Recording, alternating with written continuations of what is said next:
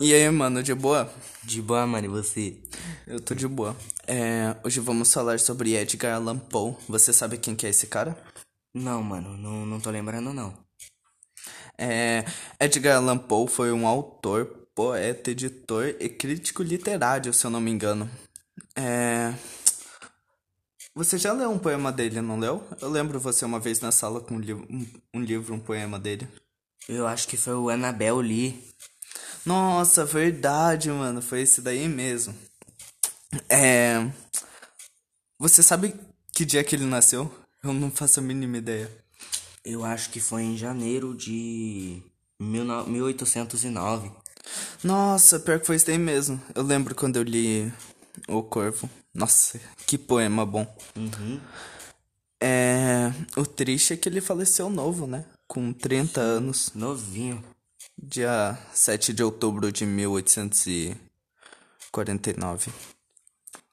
É, ele morava onde mesmo, mano?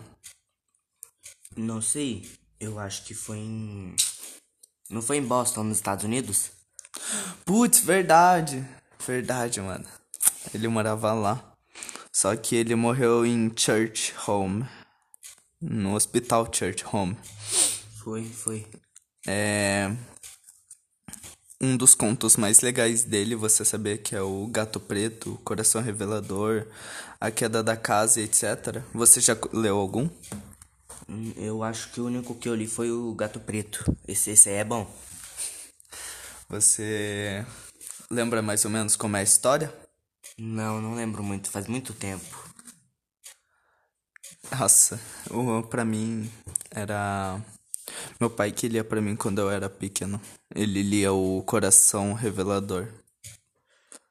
Ele tem vários poemas do Edgar Allan Poe. É, tipo, muito legal.